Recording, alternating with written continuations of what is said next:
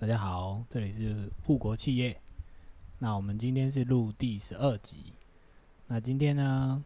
很高兴再次回到节目里，因为前几个礼拜刚好就是扁桃腺发炎，然后搞得声音都没办法讲话，所以好像怎么说呢好像听到那个什么百灵果的凯莉好像也有什么扁桃腺发炎，不知道为什么，好像讲话讲太多都会有这个很奇怪的状况发生。不过反正就是。医生也是说多喝水啊，那扁桃腺发炎就是一个非常痛苦的一件一个过程。好，那我们今天一样，我们前面呢一样帮大家带来几个新闻哦。那我们第一个新闻呢，就是呢，我们台湾的高启全离开了中国大陆。好，那中国大它里面有一个新闻是说，他说中国半导体发展发生了改变，那他提醒台湾呢要掌握商机。那我自己啊，我们先把新闻先念一下。他说，在在在这个是自由财经的新闻，他是说，被誉为台湾第一轮支付的高启全，本月起告别紫光，就是十月一号开始，那恢复自由身。那在中国紫光集团呢，这五年的经历里面呢，他对中国的半导体已经有相当的了解，所以他今天特别接受访谈。那因为大家现在都知道有那个美中贸易战的问题嘛，所以大家预期说中国往高阶技术的发展之路呢会被封掉。可是对于中低阶的技术呢，他个人认为是没有什么问题。那发展的速度可能这几年之后会变缓，可是他预计在未来的十年到十五年呢，中国的中低阶半导体的供应链还是可以有发展成型的状况。所以他自己本身是建议说，未来几年台湾的供应链与产业界需要积极掌握商机。所以他在我看这个地方，如果在商言商的话，如果以市场角度来看，就是会希望说台湾不要单压一边。那你虽然台湾本岛已经有成熟的半导体的那个聚落，可是在中国呢，目前这个部分我相信还是有很大的机会。那后面还讲到说。目前他是自己讲啊，他说啊，因为我们离开中国紫光啊，是因为五年的合约到期啊。那这期间，因为他的家庭每每年都多一个孙子啊，所以他现在想要享受一下天伦之乐这样子。那里面后面还有介绍一些他在半导体的经历啊，三他在半导体业经历三十年。那最近五年呢，就是从二零一五年到二零二零年，那是前往中国紫光集团担任全球执行副总裁。那他旗下是长江存储。的执行董事，还有代行董事，还有武汉武汉新兴执行长等职务。所以呢，他其实是一个非常算是资历也非常完整的啦。那他其实之前也带过台积电，所以所以大概跟大家分享一下。那我自己个人，因为一样在以前我在工作在半导体的时候，我是刚好加入华雅。华雅 Inotera 这个那个时时期，所以其实有一次有有有幸跟高启全长官一起打篮球，就是我们他们那时候的那个员工的室内篮球场这样。那人其实很客气。那时候我自己本身是打球打一打，突然肺部里有状况，然后我就只能赶快换装，就是从球场准备要赶快进去这样子。那他他他后来刚好。他进去，我要去修机的时候，刚好他也刚好打完要走，所以我跟他就坐同一部电梯，然后他就看到我，他就知道，因为我刚刚有跟他打球嘛，他就说：“哎，你怎么要先离开了？”然后我就说：“啊，因为那个机有机矿，所以要进去处理这样。”那他这个人本身也是很 nice，就说：“啊，辛苦了，辛苦了，就是就是进去就是帮忙帮忙，就是帮他处理这样子。”然后另外还有一个小。小趣事，就是呢，呃呃，首先在在讲趣事之前，我一样跟大家介绍一下，今天一样跟我们戴普先生一起加入我们的现场。那我先稍微讲一个有趣的故事给他听，就说有一次他就是因为美华雅科的那个肺部厂，它有正门跟后门，然后中通常以以高级权大长官这个状况，他一定是走正门，就是他的车已经是停在正门，然后停在正门的地下室这样子。然后有一次不知道为什么，他就突然来到后门，他可能要办事情或什么，他就把车随意的停到后门的门口，然后就进去做事情。然后他正要走进去的时候，他就警卫，因为警卫没有在背老板的车牌，警卫就突然冲出来，然后拿锁，是拿真的锁、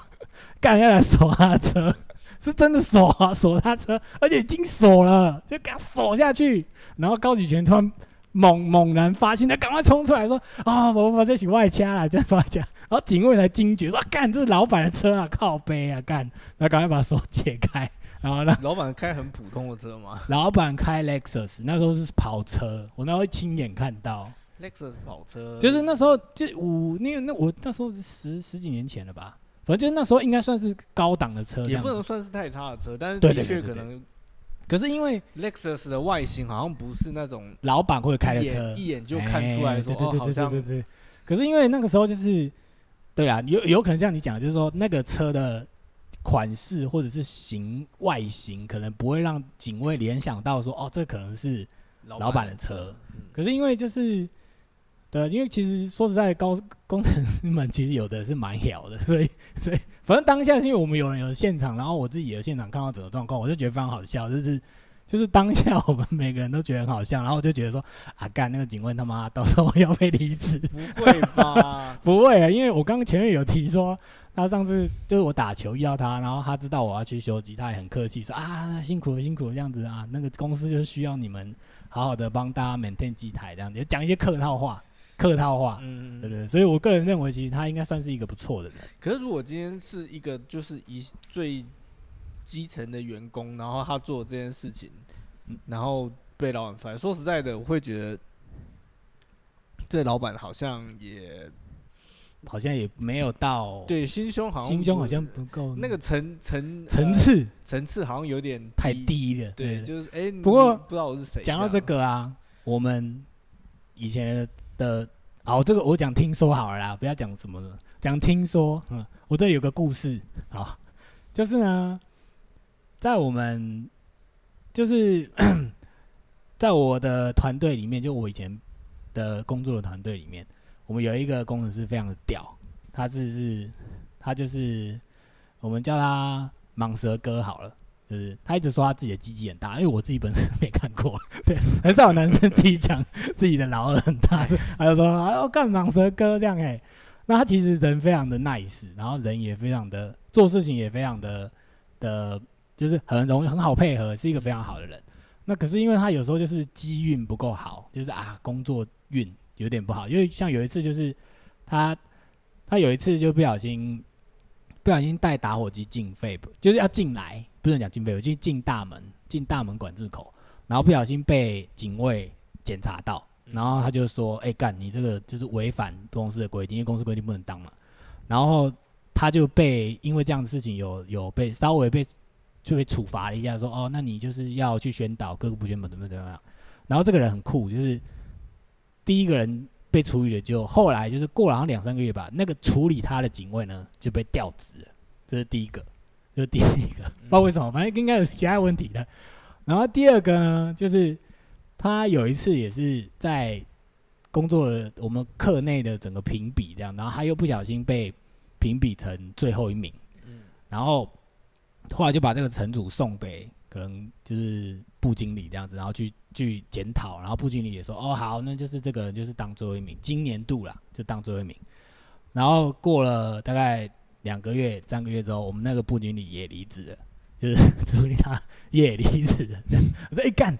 然后我们自此之后，我们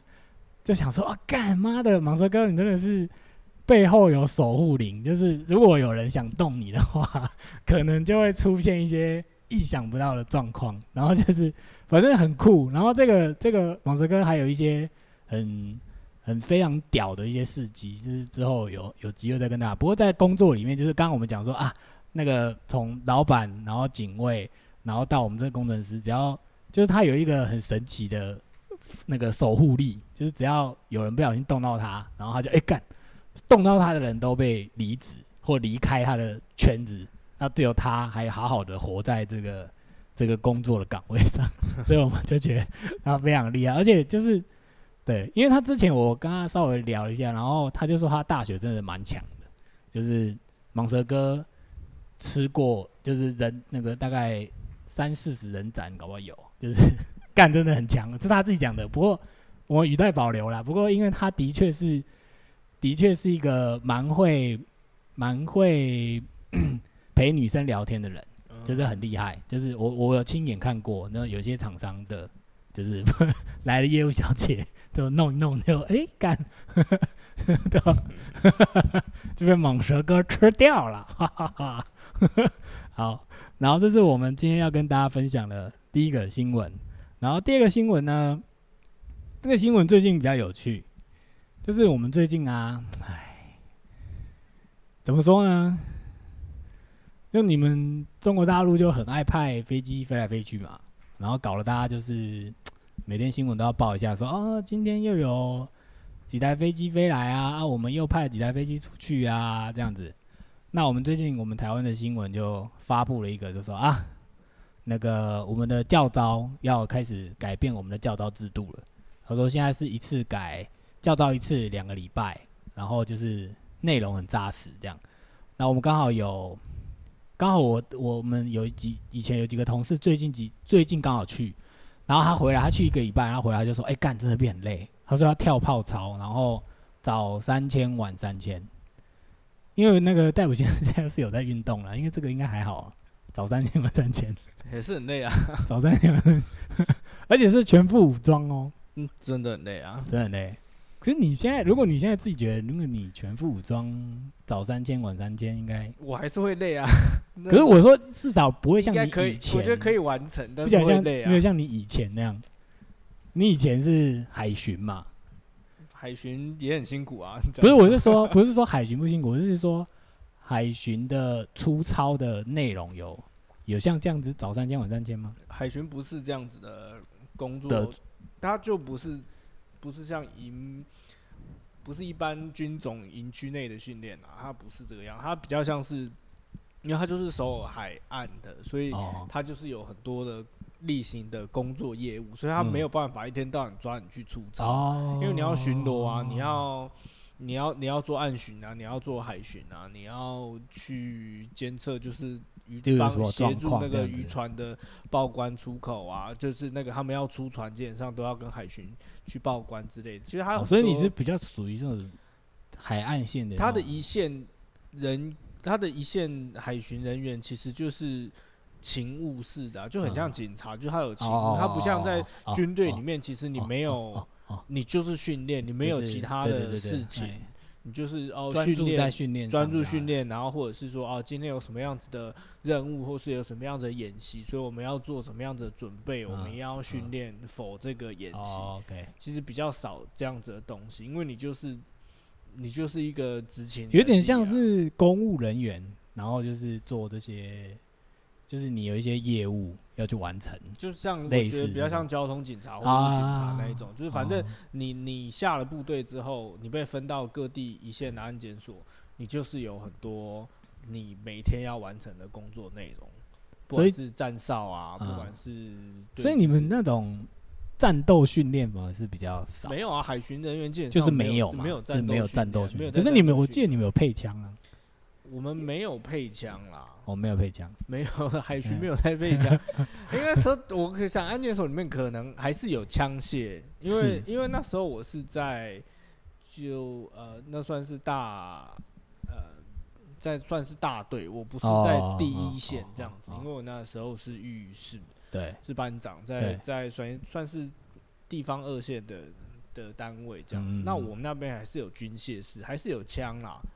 还是有枪，但只是你总要会练习要怎么用吧，不然你你如果真的要用，至少我在做新训的时候，我们士官训是有射手枪，是是有打手要枪对，是有 做射击训练的啊、步枪跟手枪都有。嗯，但下去之后反而就也就那个没时候而已啊就后来就没有这样子。以台湾的的现况来讲，你真的应该说那个时候，吧？对啦，应该说那个时候比较没有像现在这么紧张。我觉得其实我觉得最近是感觉起来蛮紧张的。即便现在有好了，现况就是我，嗯，以台湾整体的社会现况来讲，今天就算你手上有枪，对，大家也都知道，其实你不要开，你知道，就像警察啊有配枪，可就是尽量不要用可，是警察，能不用就不用。因为。就台湾的各项法规相关来讲的话，其实就是 你用枪就是会出事啊，没有所谓的对啦对啦，就是就是没有什么叫正当防卫，没有什么叫做那个，因为我像我前一阵子也才跟，因为我自己的工作上面来讲，我们需要去跟警政单位有一些接触，这样，嗯。所以前一阵子我们也是有邀请，就是警方的那种来来教官来来来我们那边跟我们的同仁上课这样子。那其实也就讲啊，呃，以警方的执勤来讲，哦，那就是，反正一般来讲，可能会出状况的，或许都是地区地方的一些头痛人物。嗯，哦他可能也是有一些少部分是有精神疾病啊，有一些是嗯长期使用一些药物啊之类的，所以精神上面都都有状况。那可能家就是他们自己的亲人，可嗯能也都是拿他们一点办法都没有没有能力照顾啊，没有能力嗯管束啊、嗯什么之类的。嗯但是只要发生状况之后，每个都变成孝子。哦，只要被子弹打到之后，那个警察就开玩笑说，那个教官就说，只要被警只要被子弹打到了，每个都变成孝子，每个都会跟你讲说，哦，其实我家就是在网络上面很常拿出来调侃，就是我家儿我家孩子很乖，哦，为什么？因为就要国赔啊，就是你怎么可以打死他？哦，其实我哦，你说的是指嫌犯，其实就是被开枪人的家人就会出来讲就只要你为什么要做只要中了子弹之后，他们嗯他们就变成孝子。哦，在还没中子弹之前，他就是鱼肉说哦无法管束然后就是让家人也很头痛，他们可能也都就是哦，早就放弃他了。然后对对对，大家有问题，就是哦，你儿子现在又出了什么事情？那个警察打电话给他，他们也都不愿意出面的可。是，一旦被对，一旦被子弹，只要被子弹打到，可是就变成孝子了。那个是不是当下其实有人跟他讲说这个可以国赔？也没有啊，我觉得那其实整个氛围，就算没有人讲，你现在也都知道。所以现在如果我们这样讲，所以我们的听众就会了解说，在台湾，当然我们可能我们的听众不一定是会做到说啊，干有一天他妈不小心被枪怎么了，会不会警察啊、嗯因为现在是警，因为你要国赔一定是警察开枪打你嘛，不然你怎么要国赔？你一般在社会上，如果真的不幸在像我们之前，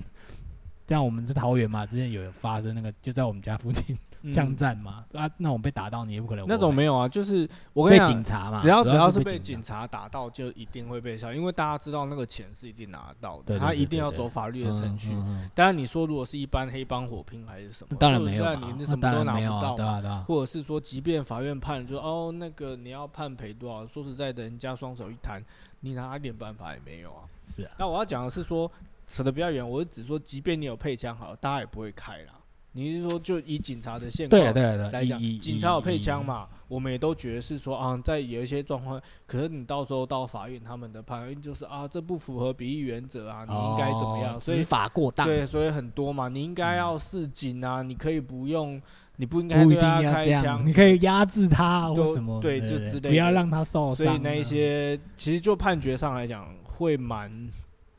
我觉得对于真的认真的在执行这一些公务的勤务的警察，其实是很大的打击啦。所以你说，就算海巡有配枪，我我讲，即便在今天这样子的情境底下，你说台海很紧张好了，你说哦半夜你看到在巡逻的时候，你看到有人摸黑上岸还是什么之类的，就算你手上有枪，你大概也不敢打了。哦，你说因为我们被制约了，就说。就是你可能就是被执这些执行的警察就被制约说干，如果开枪，到时候就是我也会很麻烦，对，对嘛？就是我觉得这个氛围是，呃，目前还存在的，其实你整个大大，我说，如果你整体一点来来看的话，我会觉得，我们当然不希望执法的人滥权或是滥用器械之类的，所以我觉得同意的是，我们应该给他们有更严格的一些规范，又或者是说，呃，你在事后的调查，我们可以做得更详细，或是更严格的来检视这一些状况是不是符合程序。嗯，但是你不能让他们觉得好像我不能用这个东西，对我不能用这个工那个具，那个氛围会变是说，其实我们期待这一些执认真执勤的人，就到最后会变成是说，其实我不要做最好。对对，听起来会变成就是我今天不抓他，或者是嗯像之前很常出现的是说，可能酒驾冲撞那个对对对对临检对站，那我不要拦他就好了嘛。因为法官到最后判的，也就是说，其实你不需要拦他啊，还是什么？呃，可是他 开车冲撞远景或者是什么，那我们就让他做这一些事情，我们不做。当然，所谓的对于自己的工作有一些责任的，我当然会觉得说我需要去制止他。对啊，当然了，因为他虽然你没你没拦下，然后你怎么知道他下面去哪了？对之类的，又或者是说，哎，他是做了什么事情吗？他有藏毒或者是什么？总之，这些人想要把他们的工作做好，我觉得也符合大家对于他们的期望的期待嘛。警警察就是要抓，要要将坏人绳之以法这样。可是，在遇到这样状况，当犯人抵抗，然后有所冲撞的时候，他们当下就是拿出了可能他下意识最快的反应，去做出相对应的，不管是保护自己，或者是要阻止阻止对方状况恶化的。的行为的时候，事后你被处罚，对，的确是。那这个氛围让人沮丧的，就会让大家觉得是说，那其实工作的人沮丧，不做最好。嗯，好，不要这样，好像其实就不会有事。的确是应该宣导一下。我觉得大家应该要去认真的思考，是说这不是我们所期望的啦。我们对于这样子的一个环就是社会的那种氛围，嗯，我们对于警就是这些执法人员的期待是不是这个样子？可是。因为好没关系，我们先回来讲一下。因为，因为我们刚刚讲那个教招的问题，是因为其实在科技版里面，我们发现了一个网网络乡民们传说台积电的员工免教招的这个新闻的开头。然后我们稍微了解了一下，他说啊，因为国防部最近完成了后备教招的改革方案。那我们刚刚前面有讲嘛，原则为两年一训，五到七天，然后从明年开始变成一年一训。然后招训两个星期，所以就变成，因为我自己本身之前有教招过，我教招的时候没有像现在那么紧张，我教到的时候他妈超无聊。好，等下再聊。好，我们先把这新闻新闻念完。然后，然后他就说啊，我们他说里面新闻就 P D 八八卦版有人讲说啊，他听到有人台积电工作的朋友啊就不用叫招啊，那其他在台积电工作的有人也都有跳过叫招或者是被公司挡掉啊，他对此感到相当的震惊啊，不知道是巧还是利用原因啊，所以就上网来问这样子，然后就开始很多人乡民们就出来解答说啊，很多很多科技业都有适用这样子的问题呀，都有这样的方法啊，是吧？然后呢，一开始大家可能在看到这个标题的时候，我自己个人的感受是，因为我的那个频道叫护国企业嘛，就是其实我是针对了台积来的。那如果这么护国的话，表示说 台积的工程师们，你对台湾国家而言是个相当重要的资产。可是呢，接下来我在新闻里面看到说啊，其实不是啊，就是其实在政府的公开资料有讲说，有六种情况的人是可以进可以申请缓招，就是说哦，你可以不用这次去。那你晚一点再去。那第一个是说什么医疗证明不不堪负荷，然后第二个是规定现任国防工业之专门技术员。好，我想应该是这一这一这一条让大家让大家可以稍微理解一下，说台积电可能 maybe 被分配到现任国防工业之专门技术员。好，然后第三个的话是据后备军人身份或者是。任职高中等以下学校一年以上之现任专任教师，然后第四个是负责家庭生计的主要负责者，然后第五个是后备军人无兄弟姐妹，然后或者是父或母年逾六十或死亡，然后第六就是有有有期徒刑或以上之罪在追诉者，或者是犯罪，就是反正你在当兵中的，不当接坐牢的啦，反正坐牢的也不用了，坐牢应该也不会叫到你，其实。不过那很难讲，好，那大概这个新闻就是因为它的标题下很耸动，所以让大家有有点意外，说，哎，干妈，台积电真的不用做教招吗？好，那我们回到那个教招的话题，因为我自己本身被教招三次，非常多。那时候我在教招的时候，只发生了一个非常有趣的插曲，就是我们教招，因为我那时候去真的是很闲，然后你每天就只是上课而已，然后他。就是民兵带民兵，也不会，大家也不会互相为难，就顶多就是那个营长他是现任军人，然后其他往下大概都是都是民兵这样子，就是大家就是有些干部就提早去嘛，然后像我的话是一般兵，然后我就是去五天，所以那时候就是还是有执执行那个打靶，因为毕竟还是要会打靶，不会打靶真的是没办法这样。那那时候就只有发生过，就是说，因为我们打靶的负责帮我们捡弹壳的人都是当当时新训中心的新兵，对，就是那种非常菜菜到妈不行的，就是一走过来，远远走过来，可能就有你会觉得有菜味，可是其实没有啦，不用那么紧张。然后那时候就是有一个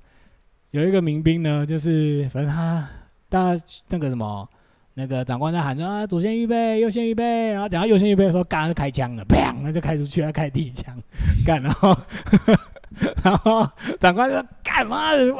长官就是不是干民兵，因为因为知道民兵是学长，长官就干那个帮忙捡弹壳的学弟，说干你是不会跟学长说，妈的嘞，还不能开枪啦，靠背，然后所有人在后面看了整，哟。一直在那边摇头说：“干老师嘞，可怜的可怜的菜逼吧。”当下真的是好了。如果真的之后我们大家有就是有听众去叫招的话，自己大家自己稍微注意一下，不要害那些小朋友，好不好？我们他们已经够辛苦了，你还在那边害人家这样子，还被人家狗干，真的是哦。不过那时候我我忘记，因为那个不是我们班的，只是那时候我去，就是去第一次刚刚大家认识，然后第二次之后干他没有门路的，就全部都回来了。哎，干你又来了，是吧？就是同一班十个人干，可能有八个人都见过。哎，干你又来了，干靠北。因为以前那时候还可以，就是提前买，对对，就是你可以，因为现在现在没办法出国嘛，那你就散不了。只是那时候就是后来后来，反正第一次结束的时候。就是大家就有说，哎，那个到时候如果收到叫招了，就是要来叫招啊，就记得出买机票飞出去，然后有出海光证明，你就可以不用来叫招，就是因为工作关系这样。对，所以后来有几个人就是他有用这个方法，只是说大部分的十个，不知道为什么我们那一班就是干，其其其他人都没有都没有想要出国意思，就全部都回来。回来是工程师，就是去这样十几天，呃，那时候是一个礼拜嘛，对，一个礼拜，所以这一个礼拜薪水是照算嘛，对，照算，然后国家再另外付钱给你，应该不两份薪水，很少，很少，少到爆。我不知道，因为因为我们知道以色列是走全民皆兵的制度，所以我个人认为说这种教招的训练其实是非常难得。我平时我其实因为我有看过那个馆长的。很多言论跟直播，我个人蛮赞成他的说法，说你该练的，你该练的体能什么，其实是应该要练。嗯，你应该要让他们有，让我们至少知道说，如果今天真的要打战，我应该去哪里，然后 我应该准备什么，那我可以怎么做？我觉得这个是比较比较重要的部分。是。那体能的话，因为我觉得今这我个人认为是这五年开始健身这件事情在台湾非常的盛行。那包含了，比如说像馆长他们的那个成吉思汗是非常推崇自由搏击这件事，应该没错吧？他算自由搏击吧？对他们，他们算，他们也在推广推广格格斗的，所以就变成我个人认为有在运动的人，那个反应是至少你可以跟得上。就说你你你突然要你。呃，卧倒啊，跑步啊，负重，就是带那些装备跑啊，然后教你怎么基础的格斗训练啊。至少你，如果你平常有在运动的人，你比较可以，你的身体的肌肉比较容易有反应，说不会说干你不会做，不知道怎么做。就是我教你一步，你你知道，因为我知道戴普先生是很常在练嘛。他说，你说你看过那我没在练的人，就不会失力，就不知道怎么失力，这样就是要从头。让他的肌肉去习惯这件事情，就好像是有类似这种，所以我个人认为教招的训练内容的确是可以被讨论的。就是你你你要教早两个礼拜没问题，可是训练内容我觉得是，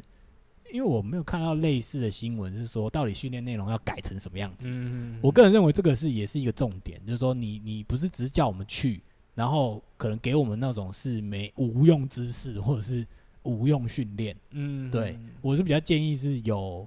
是有效果的训练，是让去的人至少你你有一些有一些 common sense 会可以回来，然后再之后再往后延续，不然其实不然其实这样子其实是蛮浪费大家时间的。你看台积电多重要，看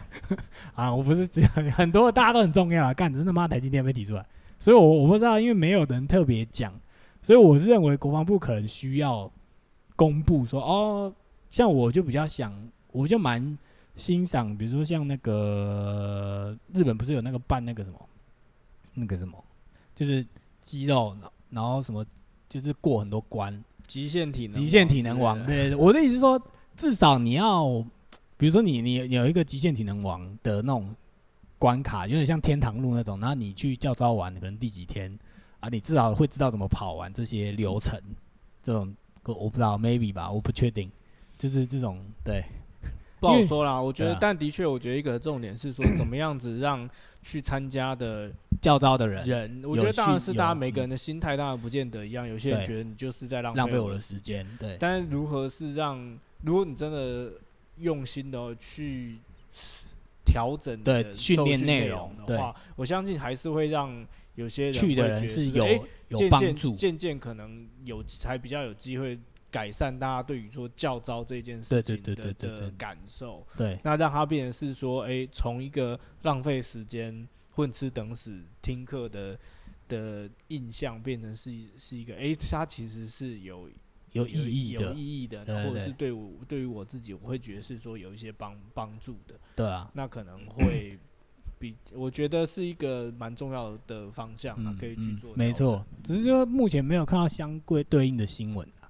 对，然后我们今天呢最后一个话题非常有趣，就是呢我们在一样，我们我我很爱用 PPT，我个人也是蛮爱逛 PPT 的。那我们 PPT 有一个非常最近这这几天有一个非常有名的话题，就是说看过哪些工程师的穷酸行为。我我是不知道为什么他用工程师的，就因为其实这种，我刚稍微看一下里面的内容，就是说，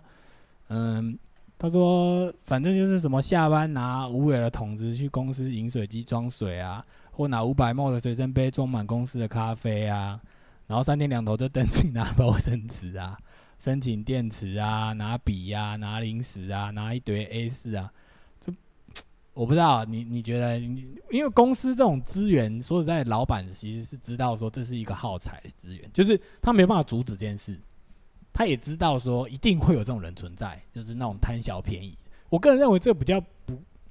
穷酸嘛，我觉得像贪小便宜吧。对啊，我觉得我觉得比较像是贪小便宜。看起来我觉得也比较像是贪小便宜。对，因为用穷酸来想，好像其实太过了。而且不限于工程师，我觉得对对对，因为其实每个公司，我觉得都都会有少少都会有这种人，都会有一些这样子。对啊，只是不知道为什么大家竟然把它讲到，竟然他是这是红爆，就是很多人来回说，到底是到底是发生什么事？而且自己，我个人认为是，嗯。我我以前在公司的时候，如果有公司的资源，你说我会不会拿来用？就是看看是哪哪一种资源吧。我我不知道，你你你自己有印象吗？比如说笔呀，原子笔，我看到因为干每次废笔原子笔都不见呐，靠背，我就拿十几支。我自己在工作上，我觉得，呃，我在工作上的话，我我自己对于手那个。书写的手感蛮在意的，所以基本上我都是就是以笔这件事情，你会拿自己的，我不会不会说拿公司的就对。只是我觉得大家会特别把工程师拿出来讲，因为我觉得这就像我们刚刚讲的，我觉得这是各个行业都会有的，或多或少你都会有这种人这一类型的资源出现。那只是说，或许大家一样，就是哦，工程师。大家对于这个是 这样子的一个职位，可能第一个会觉得说，哦，你们赚的也赚的比较多，你们赚的也没有很少。然后，当然也部分可能也是说，啊，真的，我相信其实工程师就是所谓的科技业，其实还是分很多啦。对啊，当然，但是你说也是有待遇比较很不好的啊。啊，对啦，也是有福利很好的。好，我们今天泛指半导体啊，我们不要讲其他，因为工程师有很多，可能软体工程师、南科的。内湖工程师那种都不太一样。我们今天先泛指半导体啊，因为半导体，我个人认为，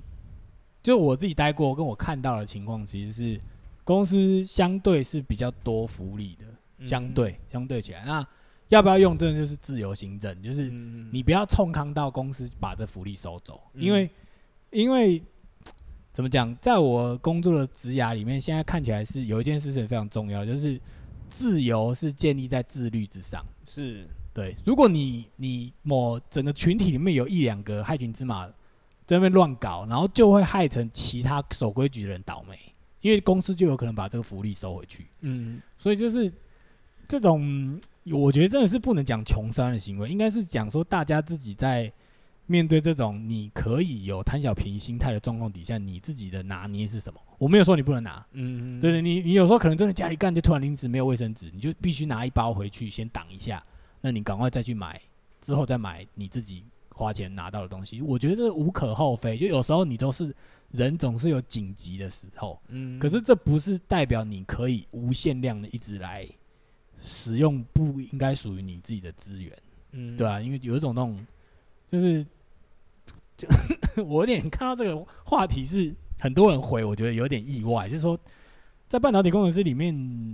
对各种人都有，不能否认。嗯，可是刚刚我讲的那个信念，自自由是建立在自律之上，我觉得这个是我不知道在工程师里面，我觉得这是一个很基本的观念啊。嗯，对，因为你你如果今天所谓的你的自律行为不好，那就表示当我把机台交给你修的时候，你也可能乱修，嗯，因为你没有照我该给你的保养程序去，因为你可能跳步骤，因为可能做十年，那我你觉得一到一到十个步骤，你觉得四五六你觉得非常容易，不用检查，因为你老了，你看完你觉得 OK，可是因为就是你没做这四五六不够自律的方式，所以就造成机台出状况。那因为这样你就失去了自由，因为你干你要回来回来花时间就在修，从头修你的东西，对啊，所以我就是不知道戴普先生你自己觉得，因为这个这个文超多人回的、而且每个人都写超多的，就是什么用公司的影印机印自己念硕士要用的 paper 啊，什么干，这到底在干嘛？很多啊，我觉得这一样啦。我对我而言，这是职场都一定会对会有这种我觉得是每个每个人的个性，或是你自己，呃，在 面对你的工作上面，哦，你嗯你知不知道说哦，嗯那个界限跟那个分寸是什么？嗯那的确，可能以我自己的工作经验来讲的话，嗯，我蛮同意刚刚那个 Angus 讲的，就是那是自由是建立在每个自人的自律律之上对啊这件事，因为其实当这一些方式、这些模式，就是哦，你领东西，你可以嗯用这嗯些东嗯西，它当你其实习惯了吗？对他一旦一旦他变成了一个问题的，就是以管理层其实很很简单，就是一旦没有问题的时候，就没问题其实我可以给大家自由，对对，我就就让大家就让你 free，但一旦当它问题浮出现现的时候当主管接收到了，当管理层接收到，就是哦发生了什么，员工过度浪费，或者是说对哎，那个我们这个这一季在某个费用上面突突然变得很高的时候，一样管理层的的责任就是要去解决发